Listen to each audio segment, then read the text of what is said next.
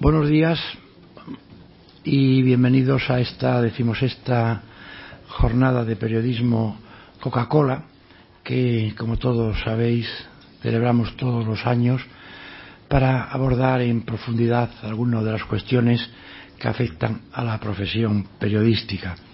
Este año tenemos, contamos con la vicepresidenta del Gobierno, estos días presidenta en funciones, para esta inauguración y también con la representación máxima de Coca-Cola, Rafael Fernández, que nos, eh, él nos patrocina estas jornadas.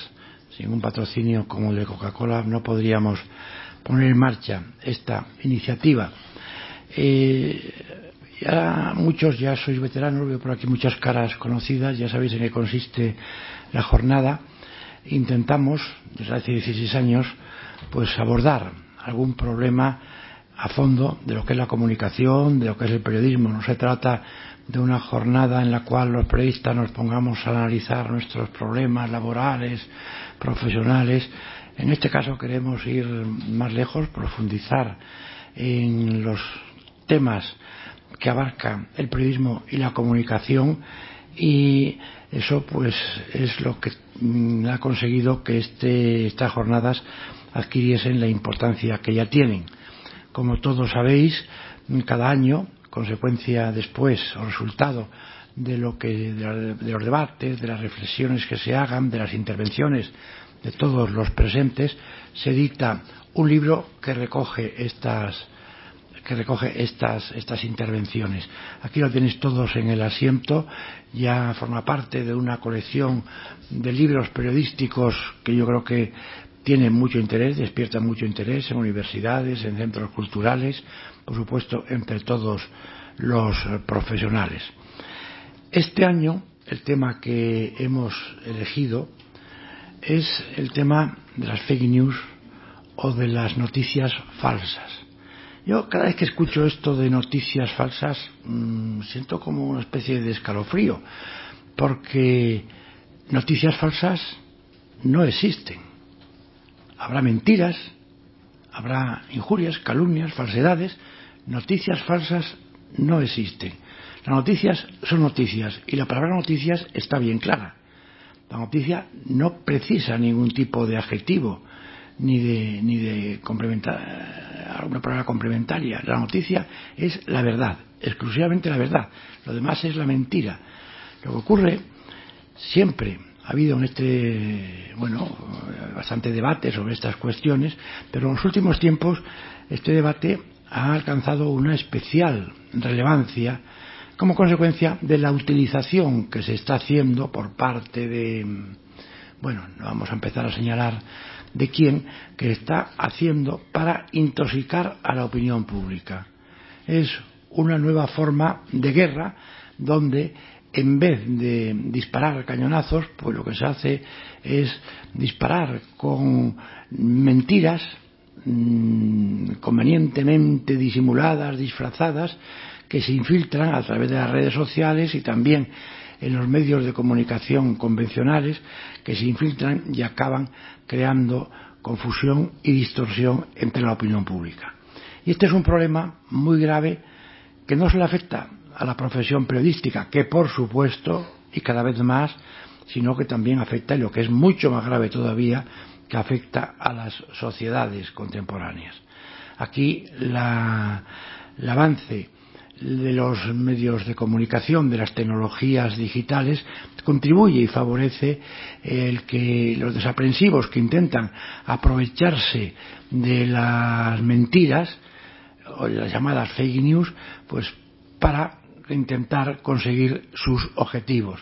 En los últimos tiempos, cuando ya empezó a conocerse que estaban funcionando organizaciones más o menos secretas e intentando estos objetivos, pues que ya han conseguido algunos éxitos bastante relevantes con la influencia que han logrado, por ejemplo, con el Brexit británico. No digamos nada con la elección de, de Donald Trump en Estados Unidos, que, bueno, la sufrimos todos, o yo que sé, aquí en España mismo probablemente, probablemente también con el problema de Cataluña.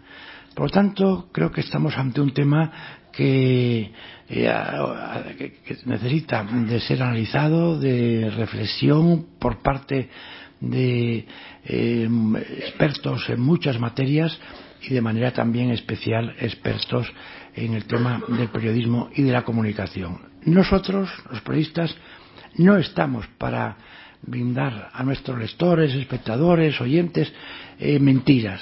Justamente estamos para ofrecer la verdad. Y por lo tanto estamos en contra de las mentiras llamadas eh, noticias, las noticias falsas. Estamos absolutamente en contra.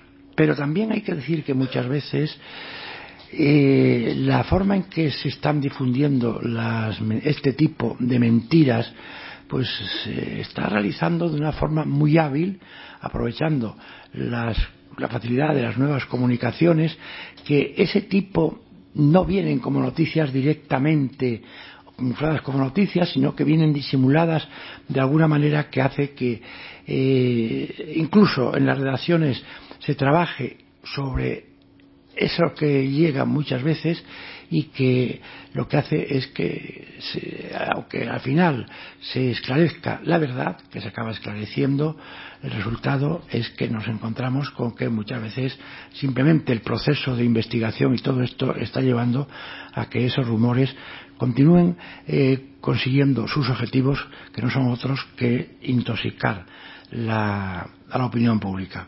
Este es el tema que nos ocupa hoy con diferentes versiones en las mesas redondas que vendrán a continuación.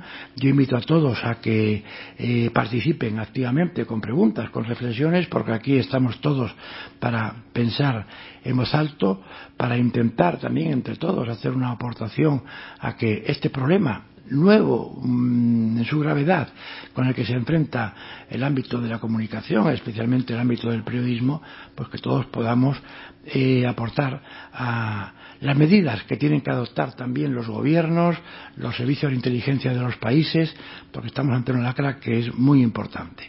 Alguien decía estos días, y creo que es verdad, ya las guerras a tiro limpio pues van un poco para abajo, pero es que eh, hay quien persigue, persigue determinados objetivos, ha encontrado otras formas de guerra que es esta de influir directamente en la opinión pública, en los ciudadanos, lo cual indudablemente es una tradición para lo que tiene que ser nuestra profesión, que es vigilar y ofrecer siempre la verdad.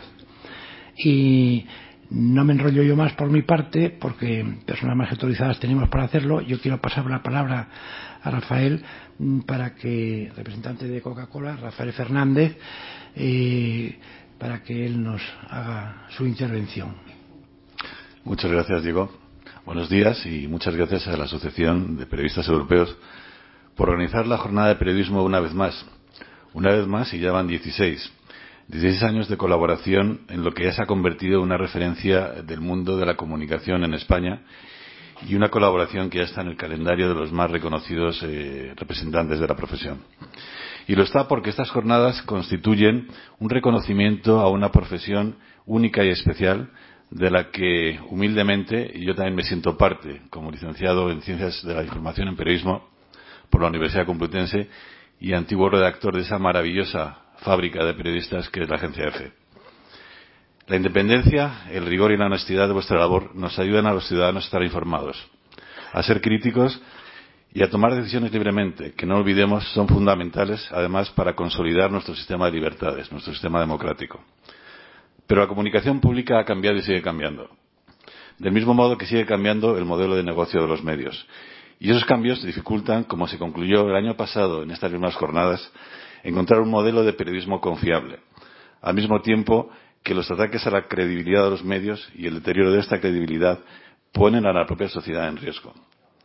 Lo cierto es que la mentira y el bulo existen desde que los seres humanos empezamos y aprendimos a comunicarnos. La diferencia es que en la era digital la, mentira y el bulo han encontrado un ecosistema ideal desde el que confundir a las personas y apelar a sus miedos y frustraciones. En esta era digital, la mentira es mucho más barata que la verdad, porque no requiere investigación, con solo pensar el tiempo que eso conlleva, no requiere profesionalidad, la formación no es necesaria, y apenas requiere recursos, tanto humanos como económicos. La mentira se nutre de clics, se nutre de likes, de me gusta, y se nutre de moverse de un dispositivo a otro. Pero en esta jornada creo que no debemos quedarnos solo en el análisis y en la contemplación de una situación. Y por eso me gusta el lema, el lema que, tiene hoy. Porque para encontrar una solución debemos preguntarnos y debatir ¿quién paga la mentira? Y debe ser de pago la verdad. Nuestra compañía existe obviamente para generar valor para sus accionistas. Trabajamos para ganar dinero. Pero eso no quiere decir que no compartamos con los medios de, la de comunicación y con el resto de la sociedad la voluntad de construir una comunidad más próspera. Queremos generar riqueza, pero no de forma fácil, sino de la forma correcta. También la mentira y la verdad están presentes en el día a día de una compañía como la nuestra. Somos la marca más conocida del mundo y eso significa estar expuestos ante la opinión pública en general y dentro de esta ante muy variados grupos de interés. Y por eso apoyamos, y no solo porque lo necesitamos, sino porque es lo correcto, un periodismo honesto, sólido y confiable. Los ciudadanos necesitamos que contéis lo que hacen, lo que hacemos las grandes empresas y que nos cuestionéis, por supuesto, cuando hay razones para ello. En nuestro caso, este año cumplimos 65 años siendo parte de España, 65 años respondiendo ante nuestros consumidores, ante nuestros conciudadanos y haciéndolo desde el compromiso por este país. Y ojo que si el mercado de la comunicación está cambiando, el mercado de la lluvia está cambiando también enormemente. Nosotros mismos, una compañía que se caracteriza por la marca, de nuevo más conocida, estamos evolucionando para convertirnos en una compañía total de bebidas y lo estamos haciendo abrazándonos tanto a lo nuevo como tratando de conservar lo que tiene valor, como los principios que definen nuestras marcas y nuestra forma de operar.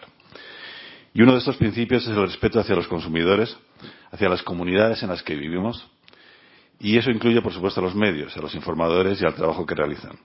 Ese respeto creo que se manifiesta en un apoyo decidido al periodismo veraz, libre y confiable, así como iniciativas como el concurso de redacción más antiguo de España, en el que seguro que aquí muchos de los presentes han participado en nuestro concurso de relato corto de jóvenes talentos y, o sin ir más lejos, las propias jornadas de, de colaboración con la Asociación de Periodistas Europeos.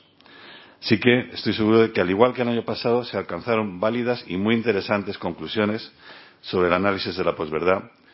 Este año será igualmente fructífero para el tratamiento de la mentira y cómo contrarrestarla. Y en nuestra medida, o en la medida de nuestras humildes posibilidades, eh, pueden contar con nosotros para apoyarles. Gracias. Señora vicepresidenta.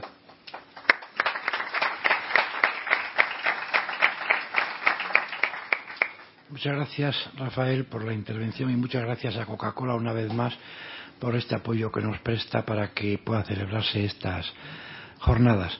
Y ahora contamos con el privilegio de tener aquí hoy a la vicepresidenta del Gobierno, doña Carmen Calvo, que eh, bueno ha conseguido distraer unos minutos de su agenda, además en estos días que está de presidenta en funciones, para poder estar con nosotros y poder dirigirnos la palabra. La verdad es que escuchar a un representante tan alto de nuestro gobierno en una jornada de esta naturaleza y para hablar de un tema tan interesante como el que nos ocupa, que también estoy seguro que preocupa al gobierno español, pues es un privilegio que tenemos. Más tarde, en el almuerzo, tendremos la, al director del CNI, al general San Roldán, que también los servicios de inteligencia siempre son parte muy importante en las investigaciones y la persecución de las mentiras, eh, pero en fin, ahora vamos a escuchar a la vicepresidenta del Gobierno que nos hará su intervención. Viene con muy poco tiempo, pero eh, por, eh, por eso, una vez más, tenemos que agradecerle su presencia. Adelante. Buenos días y muchas gracias, estimado Diego, eh, Miguel Ángel, querido Miguel Ángel, a la Asociación de Periodistas Europeos y voy a dar unas dobles gracias. Una como, como ciudadana por 16 foros de reflexión de elementos que son ahora mismo capitales, no solamente para la profesión, para el periodismo, sino para uno de los más importantes derechos fundamentales de cualquier sistema jurídico y político en democracia, como es el derecho a la información que tenemos todos y todas y me parece que es una oportunidad eh, absolutamente privilegiada que me dais, querido presidente de esta asociación, para que pueda yo también aquí participar. Y, y por qué no, también gracias, Rafael, por, por el sostenimiento de tu empresa para que este foro tenga 16 años y tenga futuro. Hace mucha falta este especie de mecenazgo eh, pequeño, grande y mediano con el que ocurren muchas cosas en las sociedades libres y también en la, nuestra. Eh, soy una mujer que pretende casi siempre ser disciplinada y cuando la pregunta que se hace es ¿quién paga la mentira? La mentira la paga la calidad de nuestra democracia. La mentira la paga el nivel de la ética con la que todos participamos en una sociedad libre como la nuestra y plural como la nuestra. Es decir, que la pregunta es completamente enjundiosa, pero la respuesta es tremenda. No es nada que esté segmentado en una profesión, en la vuestra, y me dirijo a todos, a los muy buenos hombres y mujeres veteranos de esta profesión en nuestro país, sino también fundamentalmente a los chicos y a las chicas más jóvenes, porque os toca, os tocará.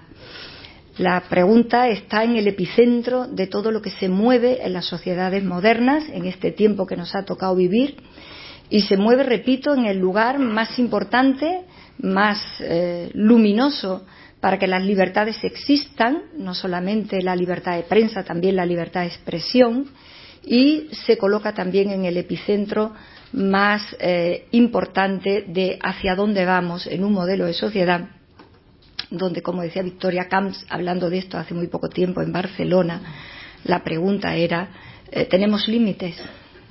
¿Todo vale?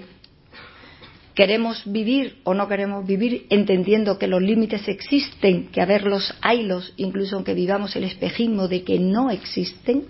Este es el asunto. Y Victoria Camps decía, ahí es donde está colocada nada más y nada menos que el nivel de ética de una sociedad en su conjunto, donde el trabajo de los medios de comunicación, repito, juega una baza capital.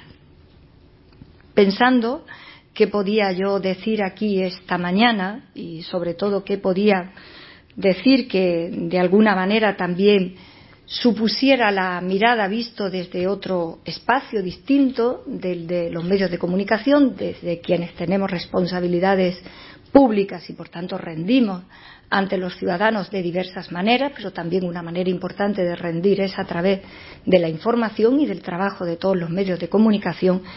¿Qué podía decir aquí esta mañana?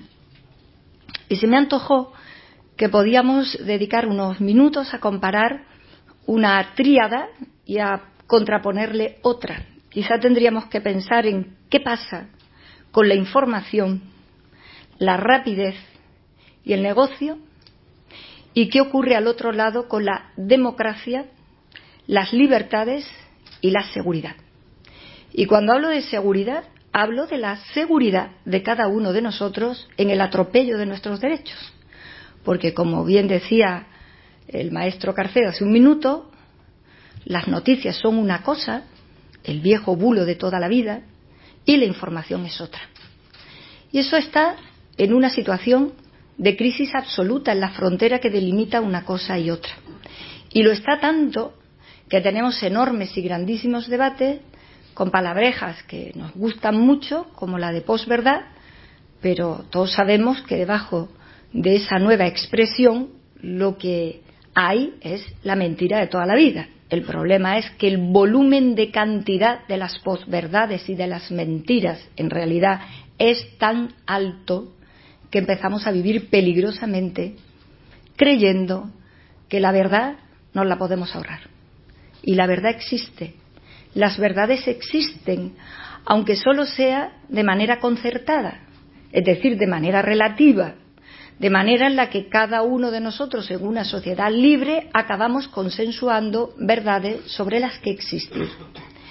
Y no me refiero solo a verdades para que existan los medios de comunicación y también la actividad pública de los responsables políticos.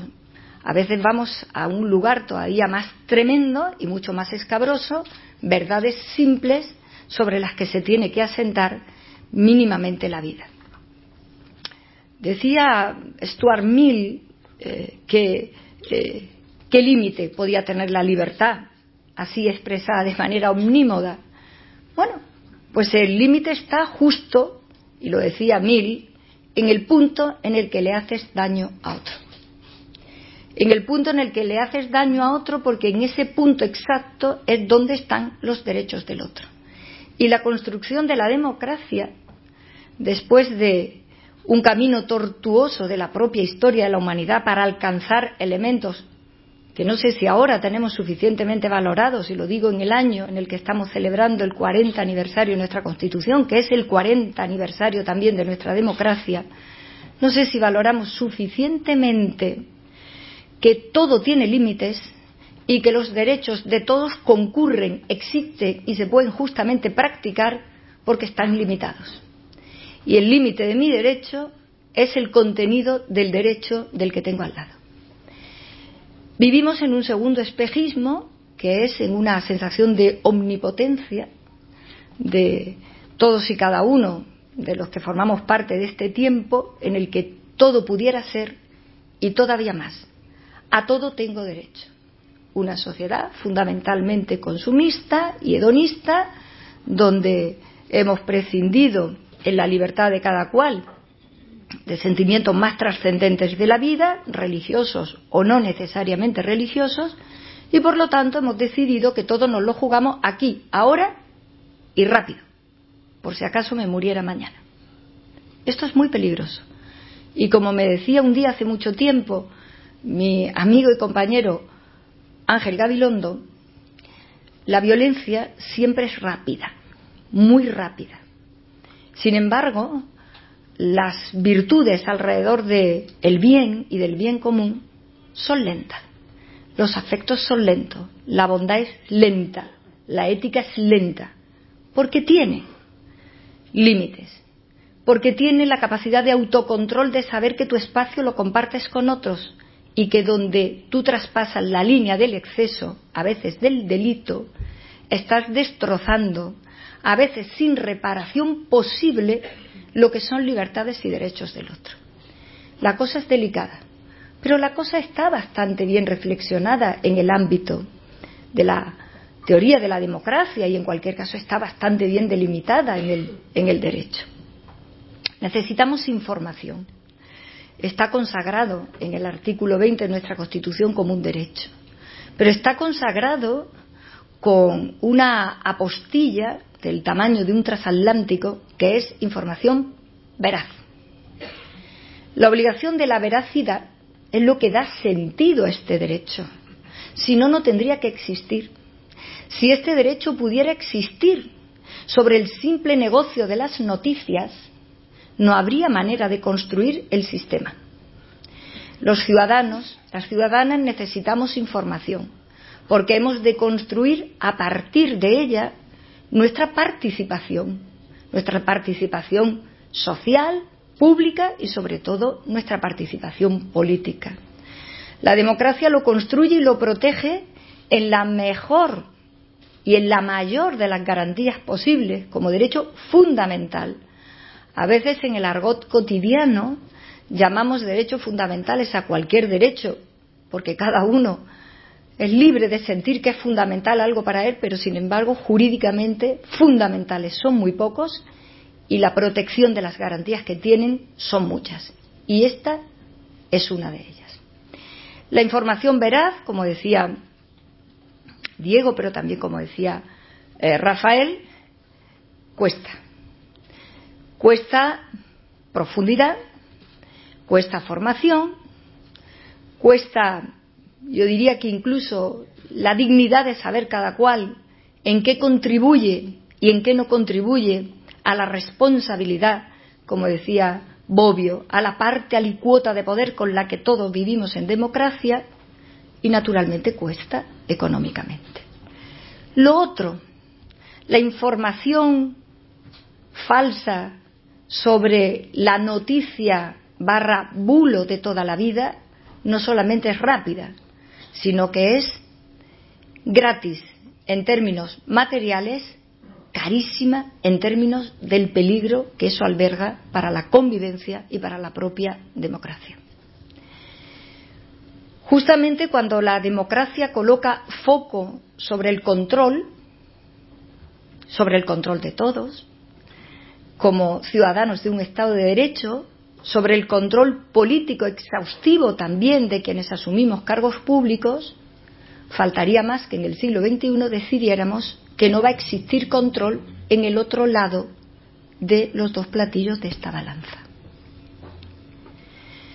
Cuando el negocio puro irrumpe en un espacio de estos niveles de delicadeza, sutilidad y profundidad de lo ético, pero también de lo político y de lo democrático, andamos mal.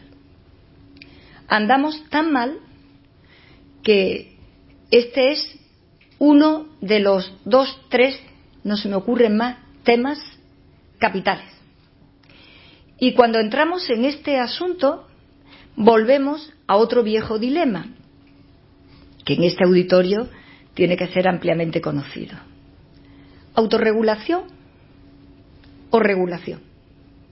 El viejo dilema. Esa vieja frase con la que hemos vivido todos de la mejor ley de prensa es la que no existe. ¿Por qué?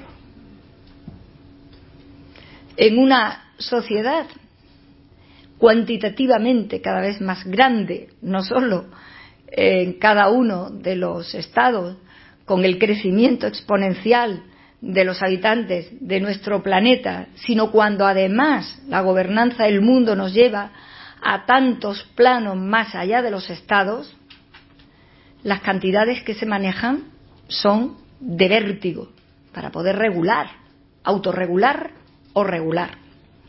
Cuando además este es un asunto, como decía antes el presidente, también oculto, oscuro. No se sabe muchas veces qué detrás de todo esto, aunque sabemos que siempre hay negocio. Es un tema que nos hemos de tomar muy, muy en serio. Lo ha dicho también el maestro Carcedo. Esto es la guerra por otros medios. ¿Lo tenemos o no lo tenemos claro? ¿Lo sabemos o no lo sabemos todos? A título de ciudadano y a título de la responsabilidad que a cada uno de nosotros nos toca. Evidentemente, a quienes asumimos responsabilidades públicas más, en nombre, por cierto, de ustedes, pero también a quienes tienen en sus manos el famoso cuarto poder, que con estas lides en las que ahora libra la batalla, ya no es cuarto, tendría que estar en otro lugar del cuarto. No es fácil, más bien lo contrario, asumir que en el derecho fundamental a la información para conformar una sociedad libre, diversa y democrática se puede albergar lo que en términos coloquiales llamamos falsas noticias. No es asumible. El destrozo son, como decía antes, los derechos del otro, en algunos casos irreparables, porque los derechos que se sustancian sobre la base del honor, la imagen pública, la credibilidad de cada uno de nosotros no se restauran nunca cuando se destrozan. Así que hemos de empezar a reconsiderar la situación saliendo del dilema regulación o autorregulación.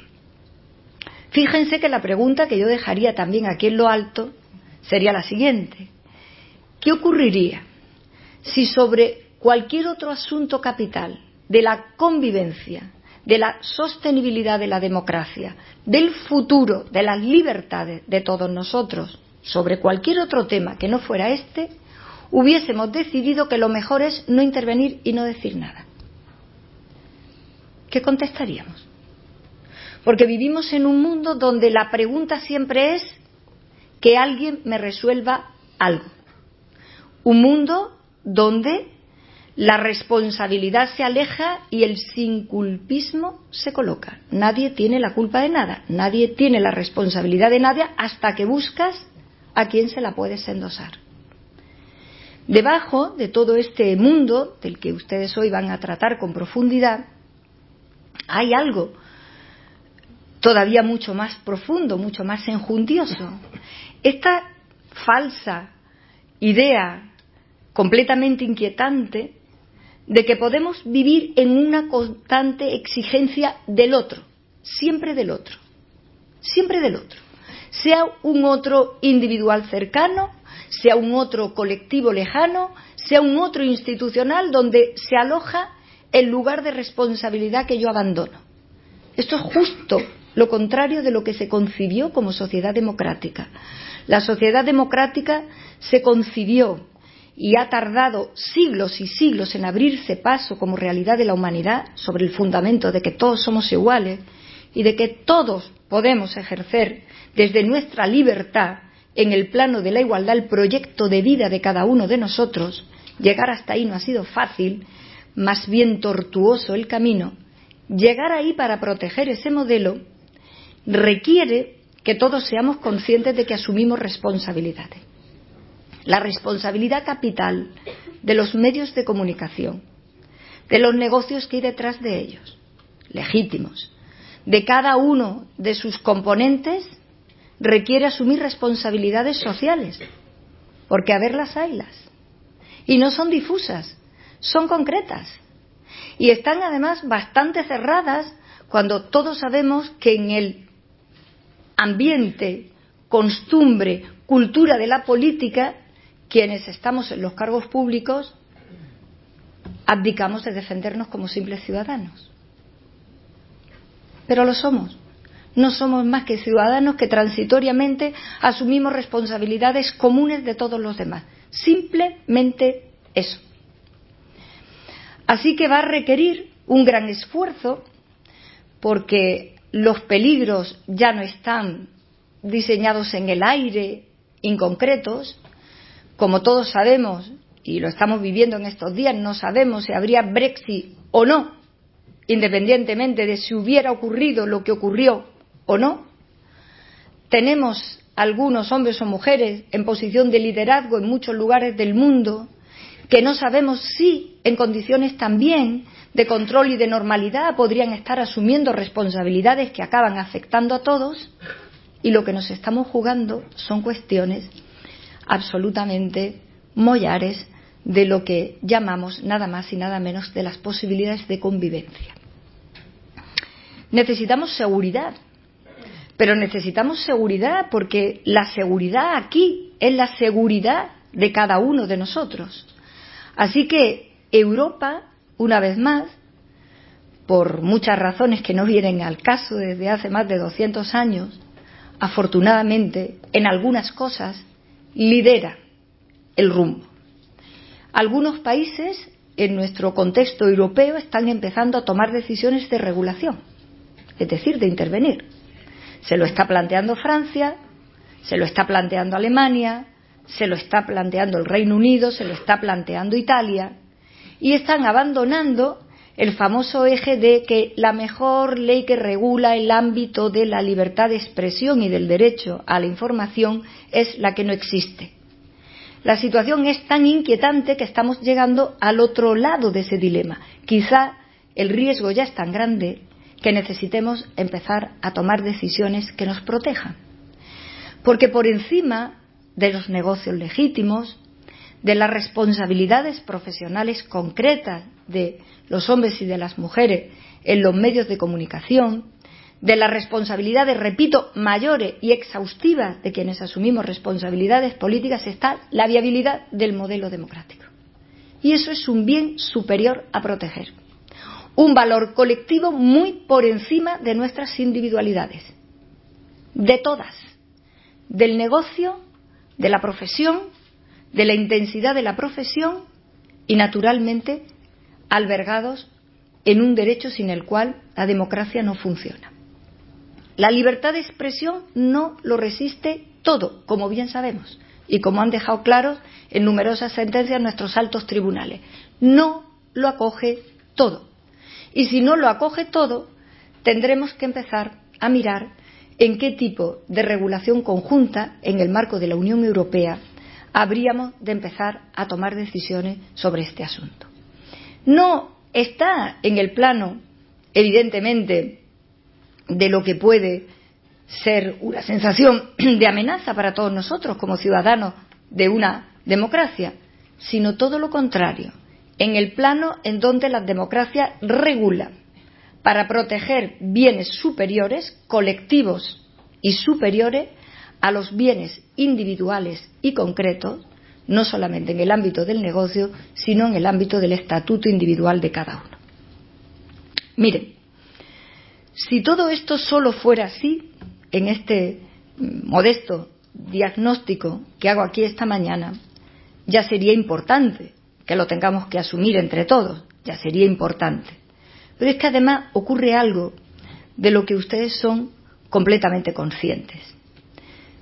Los medios de comunicación, la información en general, por todos los muchos y nuevos canales que se han abierto en los últimos años, que ya no son solo las vías tradicionales, incluso la preocupación de cómo acabarán las vías tradicionales.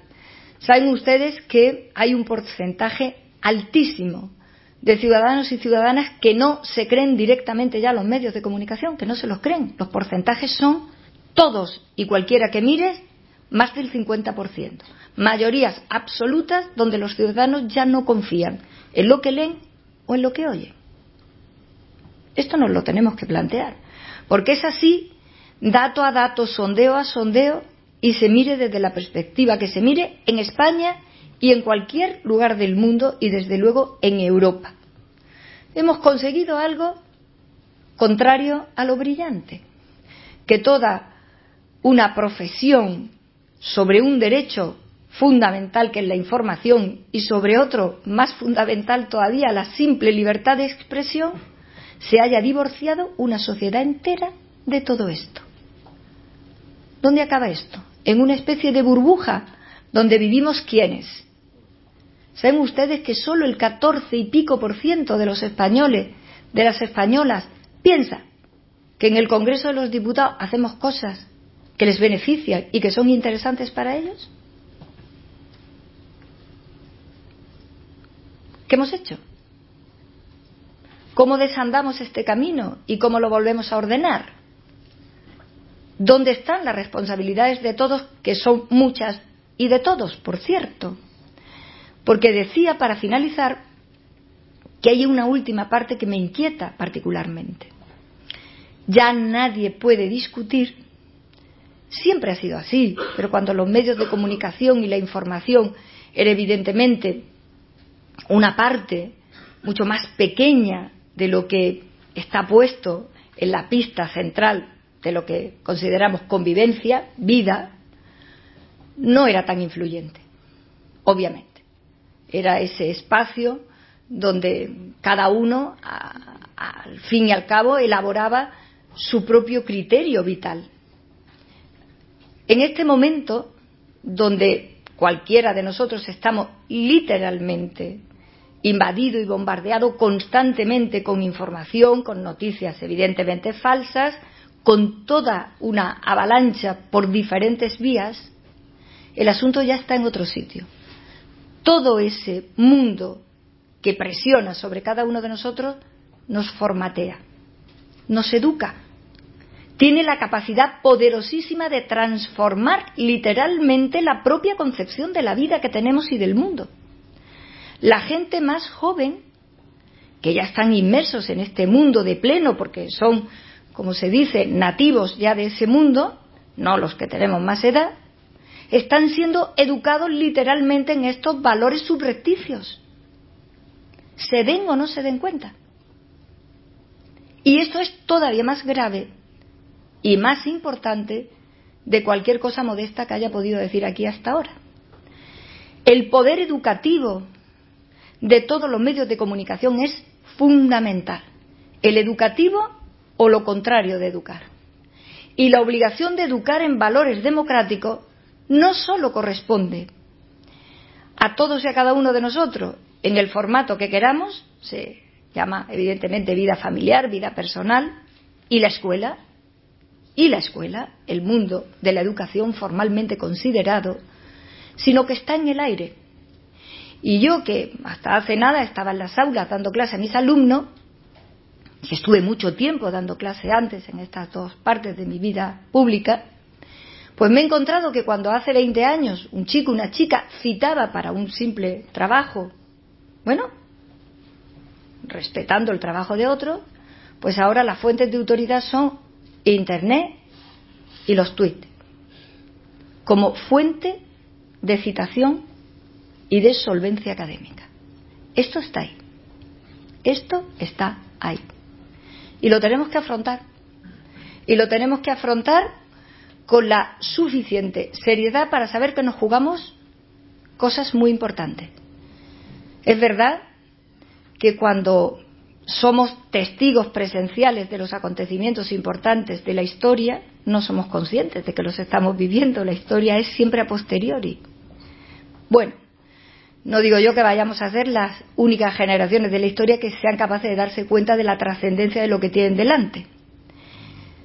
Pero visto lo que hemos vivido en el siglo XX, que no ha sido nada fácil y bastante convulso, con un top de peligrosidad importante en esta vieja Europa que sigue destilando todavía democracia, a ver si pudiéramos, lección aprendida que la historia las da, darnos cuenta de que atravesamos un túnel con demasiados peligros y seamos capaces, en tiempo real, de saber que podemos contestar. A todos nos concierne en el mejor de los cargos que todos tenemos, ustedes y yo, y todos nuestros compatriotas, el de ciudadanos de una democracia. Ese es el mejor cargo que tenemos y la mejor trinchera desde la que tenemos que defender las libertades de todos, los límites que tienen las libertades de todos, el derecho a estar informados de manera veraz para participar en todos los ámbitos de una sociedad abierta y el combate contra todo ese mundo que llamamos noticias falsas que al fin y al cabo, como decía el maestro Carcedo, es una guerra contra los derechos de todos nosotros. Gracias.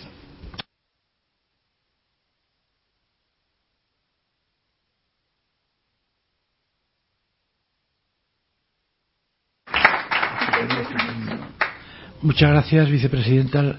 Realmente eh, su intervención ha sido enormemente interesante eh, tanto las argumentaciones, el análisis como las reflexiones son ideales para lo que viene a continuación, que es el desarrollo de las ponencias que están establecidas. Nos ha dejado usted aquí unos puntos de vista y unas informaciones enormemente importantes, no solamente como lo ha hecho como representante del Gobierno en el plano político, sino también con el pozo intelectual que tiene la vicepresidenta del Gobierno. Eh, y ya sin más dilación, porque aquí los minutos mm, apremian, sobre todo la vicepresidenta, vamos a pasar sin levantarse ya, por favor, directamente eh, a, la, a la primera ponencia.